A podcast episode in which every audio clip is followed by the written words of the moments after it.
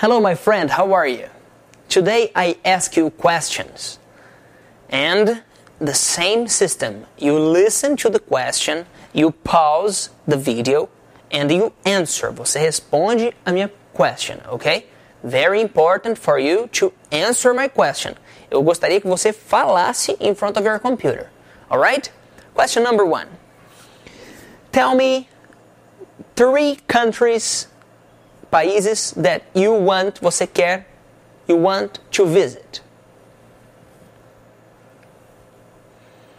Two, in your opinion, what are the three top destinations, as três melhores, the three top, the best destinations in Brazil? Three. Okay. Question number three.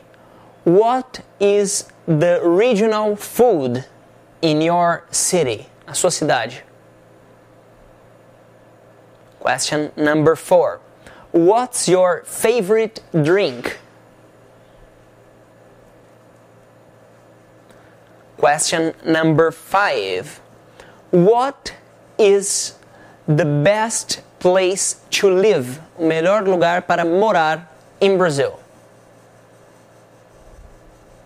Okay, thank you very much. I'm Felipe Dib. See you next class.